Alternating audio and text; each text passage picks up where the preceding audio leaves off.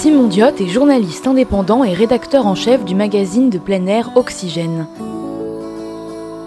Il signe dans Nouveau Projet 14 un commentaire intitulé La société du glamping, une réflexion sur la gestion des parcs nationaux québécois. Dans cette capsule sonore, il parle de percées, des bouchons pour sortir de Montréal et de son désabonnement à Netflix.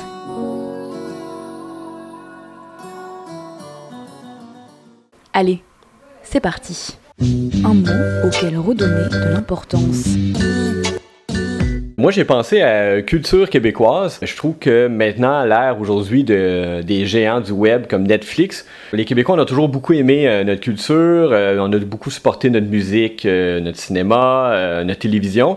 Mais maintenant, avec ces nouveaux canaux-là, j'ai l'impression que les gens, de plus en plus, vont par facilité, puis c'est sûr que l'accès est facile, vont écouter beaucoup de séries, évidemment, sur Netflix étant l'exemple euh, classique, et n'écoutent plus beaucoup la télé québécoise, et je pense qu'à long terme, il y aura des conséquences euh, peut-être importantes euh, là-dessus, ne serait-ce que nos artistes, notre production locale vont en souffrir, mais aussi au, niveau de notre identité, si on, on écoute tout le monde sur la planète des séries de Netflix, je pense que ça va moins, on va venir plus uniforme, moins intéressant. Je pense que il faudrait se poser la question peut-être vraiment l'impact de ces, ces joueurs-là sur la culture québécoise. Et puis ça c'est vrai pour le, localement dans tous les pays du monde. Et j'ai l'impression qu'on on n'en parle pas assez. Des gens, euh, même des gens qui, qui écoutaient beaucoup de séries québécoises à, l'époque, mais ils en écoutent plus beaucoup. On dit bon ben j'écoute même plus la télé, j'écoute que sur Netflix. Mais bon, je comprends que Netflix a eu une petite entente avec euh, le Canada dernièrement, mais euh, n'empêche qu'il faudrait se poser la question, euh, si à un moment donné, au Québec, il y a eu vraiment un vent pour défendre la culture québécoise, et on dirait que ça s'amoindrit, et moi ça m'inquiète quand même, et peut-être que ce serait le temps de, se reposer la question, comment qu'on peut défendre notre culture face à ces géants du web. On entend, mais j'ai comme l'impression que des fois, individuellement, les gens ne, prennent pas peut-être les décisions qui pourraient aider vraiment à, à supporter notre culture. Une lecture qui transforme.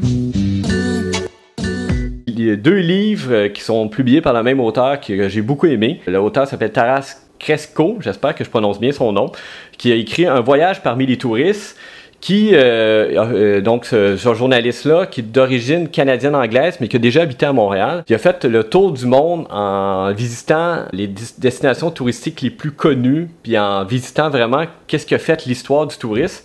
Et ce qui m'a euh, beaucoup marqué dans ce livre-là, puis c'est vrai pour les autres livres que je vais nommer, c'est qu'on on a quand même l'impression d'être rendu au bout de notre planète au niveau euh, touristique, exploration, euh, exploitation des ressources. On voit dans, ce livre-là et dans son autre livre qui s'appelle Notre mère nourricière, qui est sur aussi notre mère nourricière, donc comment la Terre nous nourrit. Euh, la planète Terre, je veux dire. Et on est rendu aussi au bout des ressources euh, fauniques, aquatiques. On épuise notre planète. Et vous savez qu'il n'y a plus de coins beaucoup inexplorés, même aujourd'hui, quand on dit on est allé en territoire inconnu. En réalité, ce territoire-là a été cartographié, a été arpenté. Dans le fond, je trouve que ça, transforme un peu ma manière de penser. Vous direz qu'on est rendu un petit peu à la limite, notre planète devient trop, trop petite et ça, ça exige beaucoup d'adaptation, beaucoup de changements. Et euh, je ne sais pas lesquels nécessairement, mais euh, on faut se questionner justement sur notre relation de plus en plus entre les humains et la nature et la terre, parce qu'on est après épuiser les ressources. Vous nommer ces deux livres-là, mais je pensais à un autre livre qui était dans la même veine, qui est le livre Le Québec en miettes de Michel Leboeuf, qui est un biologiste. Et lui aussi, donc, le Québec en miettes, c'est euh, le Québec, même si c'est un grand territoire, pas faiblement habité. Il y a beaucoup de zones. Euh, maintenant, l'humain est partout. Il y a des routes forestières partout. Euh, l'humain est présent partout. Puis il y a un impact sur la nature. Il n'y a plus vraiment d'endroits où finalement les orignaux vivent vraiment tranquilles au Québec. Et euh, c'est un peu ça que, qui, me transforme un peu. Évidemment, qui me sème de l'inquiétude aussi. Mais je pense qu'on est rendu là aussi. On est rendu comme à la limite de notre planète, des ressources de notre planète, puis il faut revoir nos manières de produire, de voir, etc un lieu bénéfique à la société. Peut-être qu'un lieu qui m'a beaucoup marqué dernièrement, c'est Percé, donc une ville touristique que, tout le monde connaît au Québec. Et l'année dernière, j'ai passé une semaine à Percé. Et souvent, les régions, on a des fois l'impression qu'il y a une dévitalisation, il y a moins de gens, l'exode des jeunes, alors que là, à Percé, il y a vraiment un renouveau. Beaucoup de jeunes déménagent là-bas, des gens d'ailleurs, pas nécessairement des, Percéens, des gens de Montréal, de Québec. Et euh, il y a beaucoup d'entrepreneuriat, beaucoup de nouvelles entreprises qui sont lancées là-bas, qui sont super intéressantes, des microbrasseries, des distilleries, des entreprises de plein air. Et euh, je trouve qu'il y a vraiment euh, un bel esprit là-bas où aussi on entend beaucoup la, musique québécoise dans les bars. Je trouve qu'il y a beaucoup un renouveau que je trouve très intéressant, qui change un peu l'image des fois que Montréal associe aux régions comme une, image un petit peu morne, alors que quand on va là-bas, on voit un dynamisme très intéressant.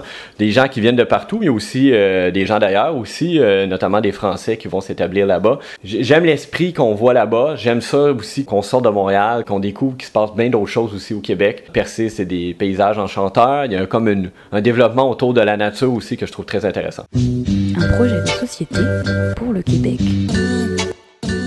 Projet, quand même, c'est de l'intégration, peut-être des nouvelles communautés qui s'installent ici. Je crois que c'est quand même important, si justement on veut préserver notre culture, qu'il se fasse une intégration. C'est un enjeu quand même important euh, pour que peut-être Montréal ne vienne pas. Montréal et le Québec comme partout ailleurs peut-être, mais qui conserve une identité, une culture propre. Quelque part, les, nouveaux arrivants, c'est sûr qu'ils peuvent, euh, c'est intéressant qu'ils qui amènent de nouveau, mais je pense aussi que forcément, euh, faut qu'ils adoptent aussi euh, en, quelque part, euh, on espère qu'ils vont tomber en amour avec le Québec aussi. Donc, euh, que ce soit une relation donnant-donnant aussi, pour que, dans le fond aussi, que des nouveaux artistes de n'importe quelle nationalité chantent en français aussi, par exemple, font du cinéma québécois ou qu'ils ne soient pas juste retournés ailleurs. bien évidemment, l'environnement, c'est extrêmement important. J'ai l'impression qu'on en parle beaucoup, énormément, mais qu'on agit peu. Ne serait-ce la congestion que connaît Montréal depuis quelques années, les problèmes de congestion, c'est euh, moi je l'ai vu euh, depuis que j'habite à Montréal, euh, depuis 20 ans, j'ai tellement vu la situation empirer. Puis on a l'impression qu'on n'agit toujours pas. Et la congestion, c'est pas juste aussi de la pollution, mais aussi c'est une baisse de qualité de vie. Et on en parle, on en parle de, la protection des gaz à effet de serre, la protection de l'environnement, mais qu'est-ce qu'on a fait réellement? Ce serait le temps de passer de la parole aux actes. Et dans le même sujet aussi, de repenser notre territoire, c'est-à-dire l'urbanisme. Je sais qu'en ce moment, il y, a, un gros beau immobilier à Mirabel, qui est quand même loin de Montréal. Euh, on construit encore beaucoup de maisons unifamiliales. Est-ce que ça a, un sens aujourd'hui quand on voit la, congestion routière de construire toujours des maisons de plus en plus loin? On manque de transport en commun. Euh, on est toujours pris dans des bouchons de circulation. Euh, même comme Montréalais, nous, c'est de plus en plus difficile de sortir de la ville. On perd beaucoup de temps dans le trafic. Et euh, donc, c'est tous des, des, projets, à mon avis, qu'on devrait euh, se pencher sérieusement dans les prochaines années. Une action au quotidien pour changer les choses